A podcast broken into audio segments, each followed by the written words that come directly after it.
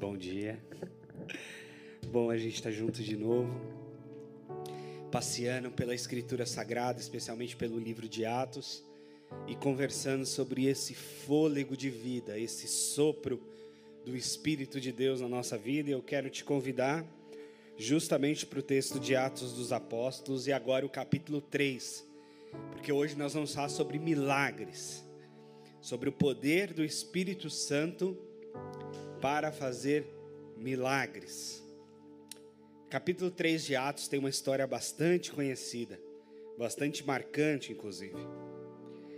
Certo dia, Pedro e João estavam subindo ao templo na hora da oração, às três horas da tarde. Estavam, estava sendo levado para a porta do templo chamada Formosa, um aleijado de nascença que era ali colocado todos os dias para pedir esmola aos que entravam no templo. Vendo que Pedro e João iam entrar no pátio do templo, pediu-lhes esmola. Pedro e João olharam bem para ele, e então Pedro disse: Olhe para nós. O homem olhou para eles com atenção, esperando receber deles alguma coisa. E disse Pedro: Eu não tenho prata nem ouro, mas o que eu tenho, isso te dou em nome de Jesus Cristo Nazareno, ande. Segurando pela mão direita, ajudou a se levantar, e imediatamente os pés e tornozelos do homem ficaram firmes.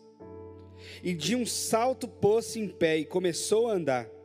Depois entrou com eles no pátio do templo, andando e saltando e louvando a Deus. Quando todo o povo viu andando e louvando a Deus, reconheceu que era o mesmo homem que costumava mendigar, sentado à porta do templo chamada Formosa. Todos ficaram perplexos e muitos admirados com o que lhe tinha acontecido. Vamos orar? Pai bendito, obrigado por, por esse tempo de culto e de louvor a Ti, louvor à Santíssima Trindade do Senhor. E agora pedimos que o Teu Espírito Santo fale conosco por meio da, da Escritura Sagrada em nome de Jesus. Amém. Eu sempre tive uma relação um pouco tensa com esse tema dos milagres na Escritura Sagrada. Nunca foi uma coisa assim tão pacificada para mim. E eu vou dizer por quê. Porque talvez por um certo privilégio até, eu que cresci num ambiente pentecostal e sou neto de uma mulher de muita oração, e que já vivenciou na própria vida muitos milagres. A pastora Olivia já compartilhou conosco alguns deles. Então parecia que o milagre era coisa assim, cotidiana. Se você conversar um dia com a minha avó, você vai ter essa impressão. Que o milagre é coisa cotidiana na vida dela. E aqui, quando eu estou falando de milagre, eu preciso fazer uma distinção. Porque para alguns de nós, o fato de estarmos respirando, o fato de Deus renovar sua misericórdia sobre nós a cada dia, o fato de termos o que comer, o que beber, o que vestir, já é um milagre. É lógico que essa gratidão a Deus por tudo que Ele tem sustentado no universo, e a gente tem dito aqui que o Espírito de Deus é esse fôlego que sustenta a vida em todo o universo, em certas perspectivas podemos considerar isso um milagre. Mas é lógico que não é desse cotidiano que eu estou dizendo esse cotidiano, a gente dá graças a Deus e, e segue a vida. Eu estou falando aqui de milagre realmente como é, aquela intervenção divina, algo sobrenatural que acontece na história e na vida de muitas pessoas. E a quem não creia, inclusive C.S. Lewis, eu estava lendo essa semana seu livro sobre milagres, ele vai falar, inclusive, na distinção entre os naturalistas e os sobrenaturalistas. E ele vai dizer dos naturalistas que só acreditam naquilo que é natural, que aquilo que é da natureza. E há naturalistas ateus, que acreditam na natureza por si só, e há naturalistas cristãos, ou seja, mesmo sendo crentes em Deus, acreditam que Deus criou todas as coisas, ordenou tudo e agora a natureza e a vida humana segue seu fluxo sem a intervenção divina para milagres específicos. Por exemplo, há um outro nome teológico para as pessoas que não creem em milagres, e essas pessoas estão até entre os mais conservadores teologicamente, que são sensacionistas. Aqueles que acreditam que os dons eles cessaram junto com o fechamento do cânon bíblico, e o que aconteceu na história bíblica aconteceu ali e não se repetiu mais, e não se repete mais. Há os sensacionistas. E aqui eu me coloco entre eles, eu sou um continuista. A ideia dos continuistas, teologicamente falando, é que os milagres que aconteceram nas Escrituras podem muito bem acontecer ainda depois na história da igreja e hoje em dia. E que todos os dons espirituais relatados nas Escrituras, eles são válidos e estão disponíveis à igreja por toda a história. Agora, é muito complicado essa relação humana com milagres, porque, embora eu creia nos milagres, e como já compartilhei, na minha experiência com a minha avó materna, o milagre parecia coisa cotidiana na nossa vida. Houve, houve milagres que eu esperei de Deus e que não aconteceram. E aí, como é que se dá essa relação de Deus com o milagre? É uma questão de intercessão? É uma questão de jejum, é uma questão de oração, é uma questão de santidade, é uma questão de merecimento, uns merecem, outros não merecem. É uma questão simplesmente da vontade de Deus, não há nada do que a gente possa fazer sobre isso. É uma questão, é, é, nós estamos entregues à nossa condição humana, pronto e acabou. Será que é isso? Isso foi o que aconteceu com o movimento liberal lá do século XX, pós-iluminismo o movimento teológico liberal acabou enquadrando a teologia no aspecto científico. E aí tudo que fugisse ao aspecto científico, de alguma forma, foi negado pela teologia. O nascimento virginal de Jesus, a literalidade dos milagres é, de Jesus e dos apóstolos e etc. Eu não chego nesse ponto. Eu não chego nesse ponto de negar a escritura sagrada, nesse aspecto dos milagres. Eu acho que de fato Jesus nasceu de uma virgem. Eu acho que de fato aqueles milagres relatados nos evangelhos aconteceram. Eu acho que de fato este milagre relatado por Lucas que a gente acabou de ler, com esse paralítico na beira do templo chamado na porta do templo chamado Formosa aconteceu. Agora, a dinâmica desses milagres é que me intriga, é que me incomoda, é que me deixa às vezes em saia justa em algumas conversas. A perspectiva a respeito disso não é muito fácil. E quando a gente atribui um milagre a Deus, e quando a gente atribui uma situação ao avanço da ciência, como é que é isso?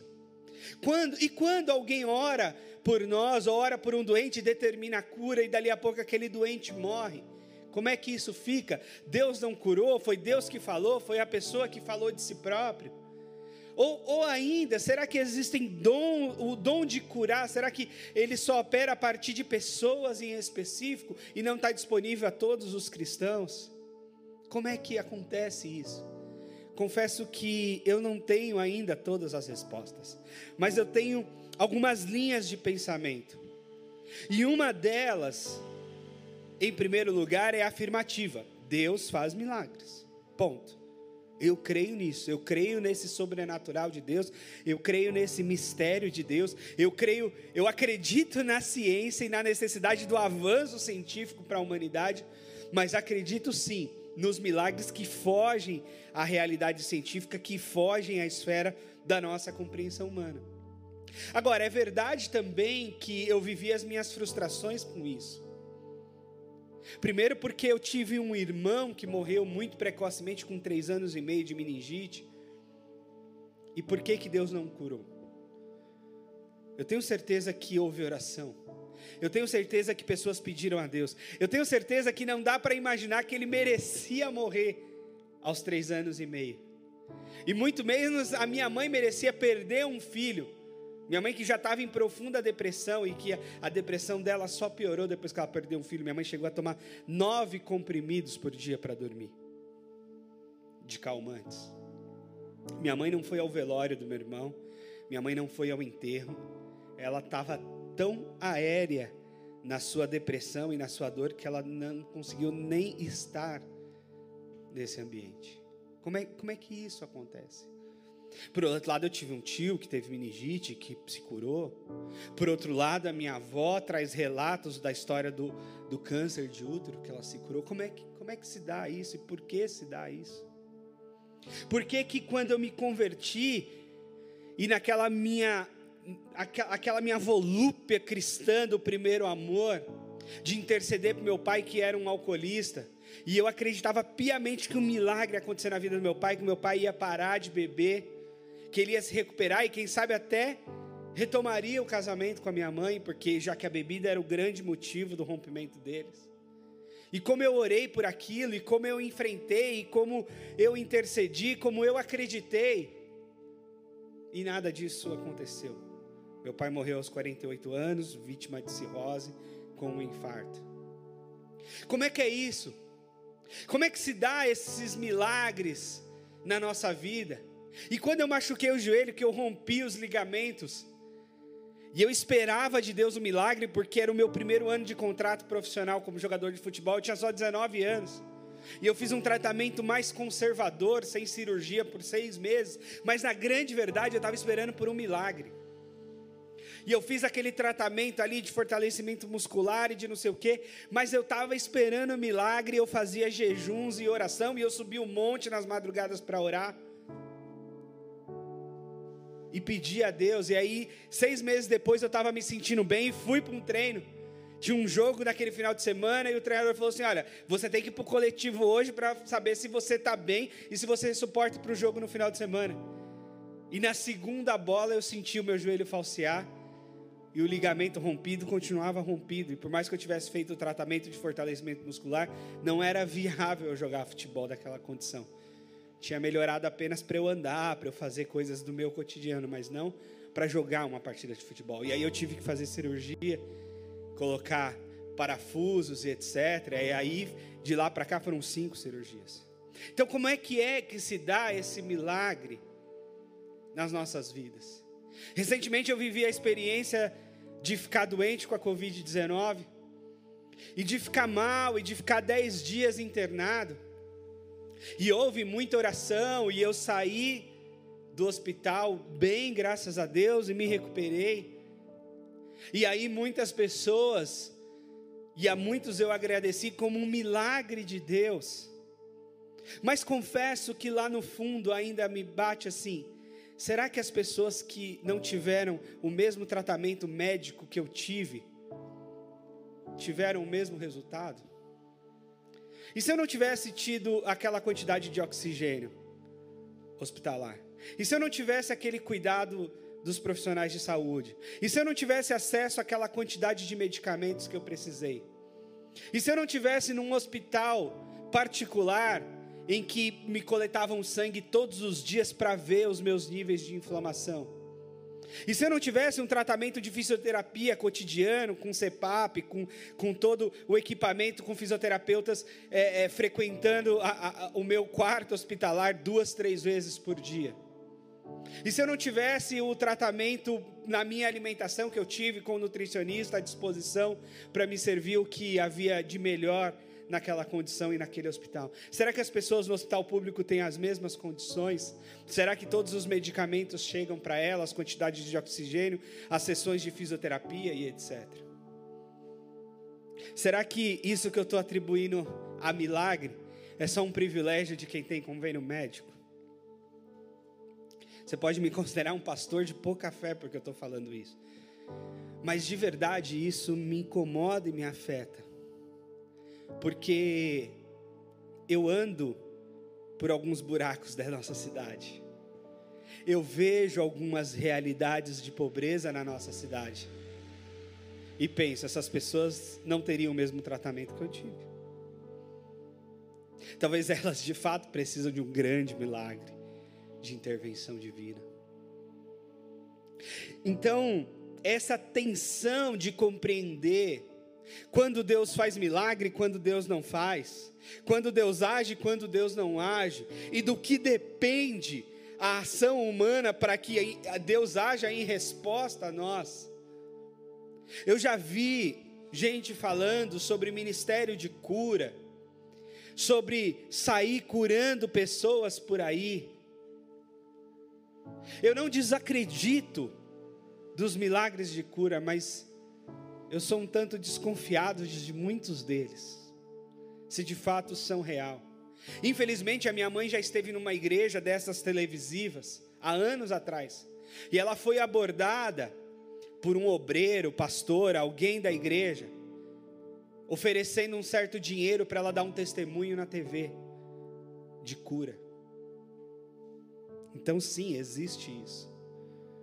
Existe esse tipo de coisa no seio de algumas igrejas, especialmente essas que vão para a TV e vendem literalmente a cura, a água, a, o, o lenço, o paninho, o não sei o quê.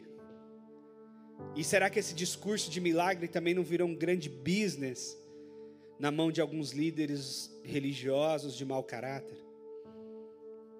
E aí, mais uma vez, eu me fecho com essa questão dos milagres. Agora, para você não achar que eu sou assim tão cético, eu mesmo vivi uma experiência uma vez muito interessante, bem mais jovem, de quando eu estava nessas orações assim no monte, e nós estávamos orando numa noite dessas, e quando a gente estava descendo, alguma coisa dentro de mim, e acredito que foi o Espírito de Deus, me incomodou para orar por um moço que estava lá com a gente, um homem, e orar especificamente pelo estômago. Ele tinha algum problema no estômago. Só que eu não queria fazer isso. Na verdade, eu estava naquela luta com Deus, se era eu, se era Deus, se era a minha consciência, se era o meu pensamento, aquele embrólio assim. Mas aí quando a gente estava descendo um morro, ele, por acaso a gente estava umas 20 pessoas, mas ele ficou bem na minha frente. E aí eu bati no ombro dele e falei assim, irmão, eu não sei se você ou se alguém da sua família, ou se, ou se é da minha cabeça, não sei, tem alguma questão de estômago que está pedindo a Deus por cura. E ele falou, não, eu mesmo. Era uma gastrite, uma úlcera, sei lá, alguma doença estomacal. E ele falou comigo da doença e das dificuldades que ele estava tendo para resolver aquele problema de saúde. E aí eu orei com ele ali mesmo, orei por cura. Sinceramente, não sei se ele foi curado, porque não era alguém do meu convívio, então não tive mais contato. Espero que sim. Mas foi uma experiência dessas que para mim é muito inusitada. Mas o que, que eu penso então sobre isso, sobre esse monte de dúvidas que eu lancei aqui a respeito dos milagres? É, primeiro lugar, o milagre é um sinal da soberania de Deus na história. É um, é um sinal de que Deus tem poder sobre os elementos da natureza, que Deus tem poder sobre a vida humana, que Deus tem poder sobre tudo que acontece. E esses sinais acompanharam Jesus como sinais messiânicos sinais de que Jesus de fato era o Filho de Deus, tanto que a, a, o olhar das pessoas para Jesus é: esse homem é um homem de Deus, porque ninguém pode fazer esses sinais se Deus não for com ele. E depois, na vida dos apóstolos, há uma continuidade, de certa forma, desses milagres, também comprovando a ação de Deus na vida dos apóstolos. Isso é verdade. Agora, qual é a dinâmica disso? Eu não sei. Eu tenho convicção que não é por merecimento, quem recebe milagre de Deus não é porque merece ou não merece, porque em primeiro lugar nós não merecemos absolutamente nada, somos todos pecadores. Então não vejo como merecimento. Não vejo como um sinal de quem é santo ou menos santo que recebe o milagre. Não vejo como, como necessariamente uma matemática clara a intercessão, não vejo. Eu acredito no poder da intercessão, veja bem. Mas eu não acredito que necessariamente a, a intercessão é definitiva para um milagre. Porque há situações em que tem milhões de pessoas orando e nada acontece. E há situações que de repente uma oração, um milagre acontece. Então não dá para saber, não dá para fazer matemática do milagre. Do quando acontece, do quando não acontece, do porquê acontece. Não dá para saber, não dá para entender o porquê disso, o porquê daquilo. Tenho muita dificuldade, muita desconfiança com quem vende o milagre, com quem se vende como curandeiro. Para mim, isso chega, chega perto de crime, de charlatanismo, porque muitas vezes as pessoas fazem dinheiro com isso, fazem algum tipo de fama com isso. Mas sim, tem gente séria que faz isso, ou tem gente que não é rico e nem faz dinheiro com isso, que proclama cura por aí. É verdade. Mas de fato, eu não sei se todas as pessoas que alguém ora é curado. Senão não teríamos mais doente. Houve uma época em que se acreditou teologicamente que os servos de Deus não podiam morrer doentes e que as intercessões pelos servos de Deus tinham que funcionar de toda forma. E óbvio que isso não se sustenta. Crente tem Covid, crente tem câncer, crente tem infarto, crente tem todas as doenças que todos os outros humanos têm. Não dá para fazer essa conta também. Não dá para para acreditar cegamente nos milagres, ao mesmo tempo que eu não descreio dos milagres. Não dá para acreditar cegamente na intervenção de Deus em todas as histórias, embora eu creia na intervenção de Deus na história. E alguém pode se perguntar, tá bom, mas por que, que os milagres não acontecem hoje? Assim a gente não vê toda hora como parece que existiam nos tempos bíblicos. Aí talvez seja uma questão do nosso olhar. Porque quando a gente olha na Bíblia, parece que a gente vê muitos milagres de cura. Mas os milagres de cura, por exemplo, que Jesus executou ao longo de três anos, não foram milhões de milagres. Foram alguns milagres nos seus três anos de ministério. Por exemplo, em Jerusalém, Jesus faz três milagres. Três milagres em Jerusalém. Todo o tempo que ele passou em Jerusalém, todas as suas idas a Jerusalém, em todo o tempo que ele ficou em Jerusalém, ele fez três milagres. Alguém já me disse assim, pastor, mas você imaginou se os milagres acontecessem hoje, como acontecia na época? Quantas pessoas não se converteriam? Se elas vissem o milagre, elas não teriam oportunidade de crer mais em Jesus? Também não é bem assim. Porque a região onde Jesus mais fez milagre, lá em Cafarnaum, Lá na região de onde ele nasceu, ele, ele, ele chegou a dizer que o profeta não era reconhecido na própria pátria. E que para aquelas cidades onde ele fez mais milagre e onde as pessoas mais endureceram o coração, que haveria menos rigor para Sodoma e Gomorra do que para aquelas cidades. E hoje, quando a gente vai em Israel, as cidades dos, das quais Jesus disse isso são cidades que sequer existem mais. De fato, foram cidades que foram destruídas. E foram cidades que aconteceram muitos milagres. E por que não creram? Será que a gente depende do milagre para crer efetivamente? Com certeza o milagre não tem uma relação direta com a nossa fé. Até porque a nossa fé brota como um dom do Espírito Santo. E acredito eu, ela tem que vir com milagre ou sem milagre. Que o nosso desafio é de crer em Deus independente do que Deus faça, mas sim por aquilo que Deus é. E o milagre vai ser uma, vai ser uma vírgula no nosso percurso de vida. Que pode acontecer, que pode não acontecer. Até porque milagre, milagre mesmo, não é cotidiano, senão não seria milagre, né? Se é uma coisa que acontece todo dia, já não é mais milagre, já banalizou, já virou coisa de todo dia.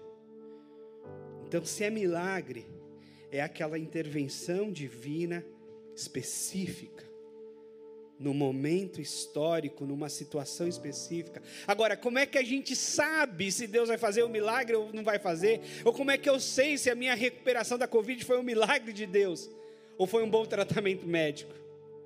Ou como é que eu sei se o outro teve o um milagre, não teve o um milagre, por que o outro não teve e eu tive, por que, que quase 500 mil pessoas morreram e tantas outras tiveram Covid e não morreram? Não sei. Não sei. Aí talvez você fique com a pergunta, pastor, então qual a nossa relação com o milagre? E como é que a gente pensa a respeito disso?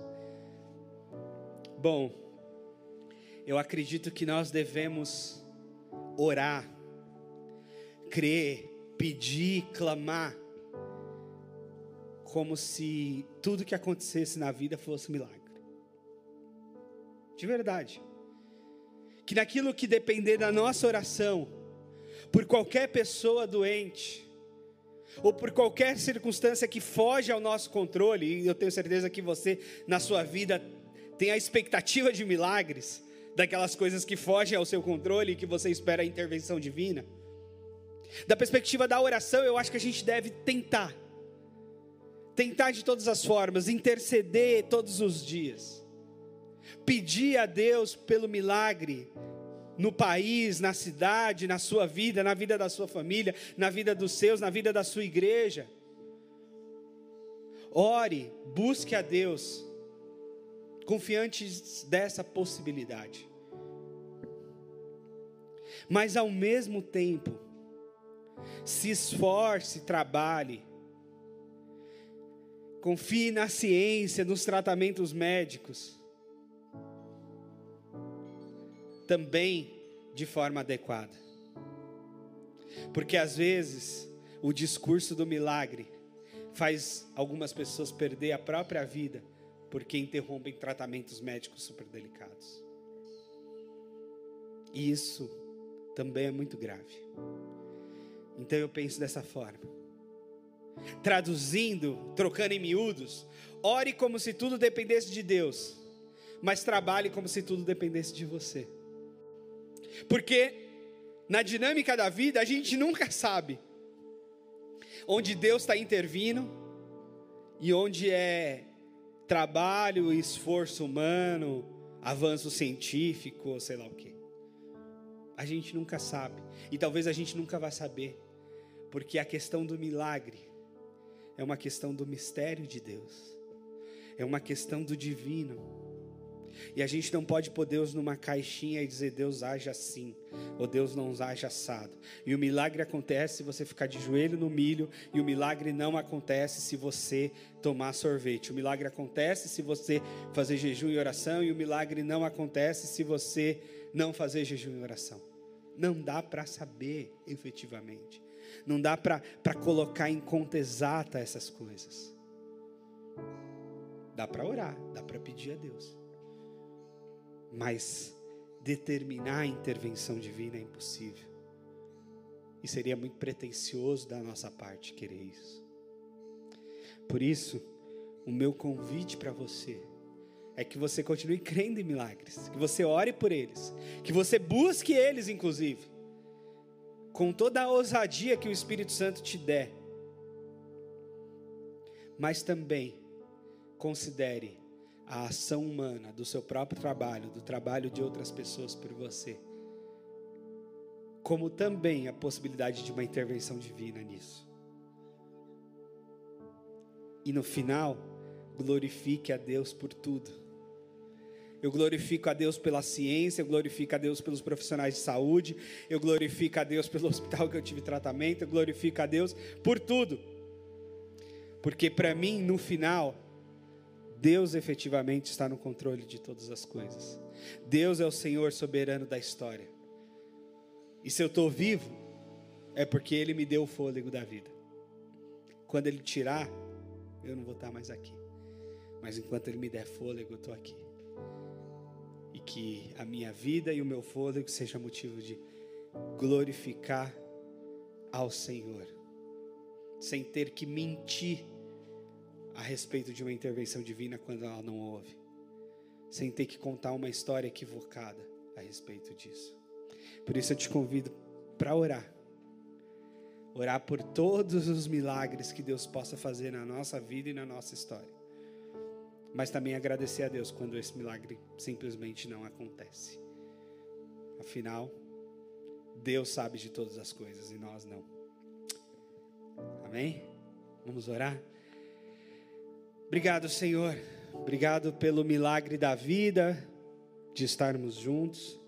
Obrigado por quando o Senhor intervém na história de forma misteriosa, miraculosa e traz cura, libertação, bênção, como foi no caso desse paralítico.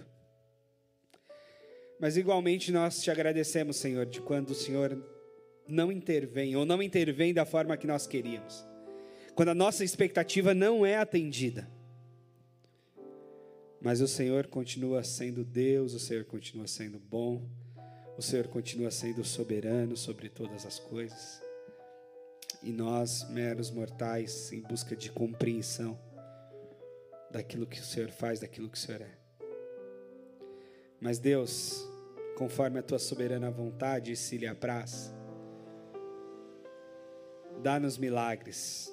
Manifesta a tua mão poderosa onde a nossa mão não chega. E sustenta a nossa vida em tudo que precisamos, Pai. Em nome de Jesus. Amém. Que Deus te abençoe, te guarde, que Ele te dê a oportunidade de vivenciar milagres e dar testemunho deles, mas que independentemente do milagre você se permaneça fiel ao Senhor em todos os dias da sua vida. Amém? Deus te abençoe.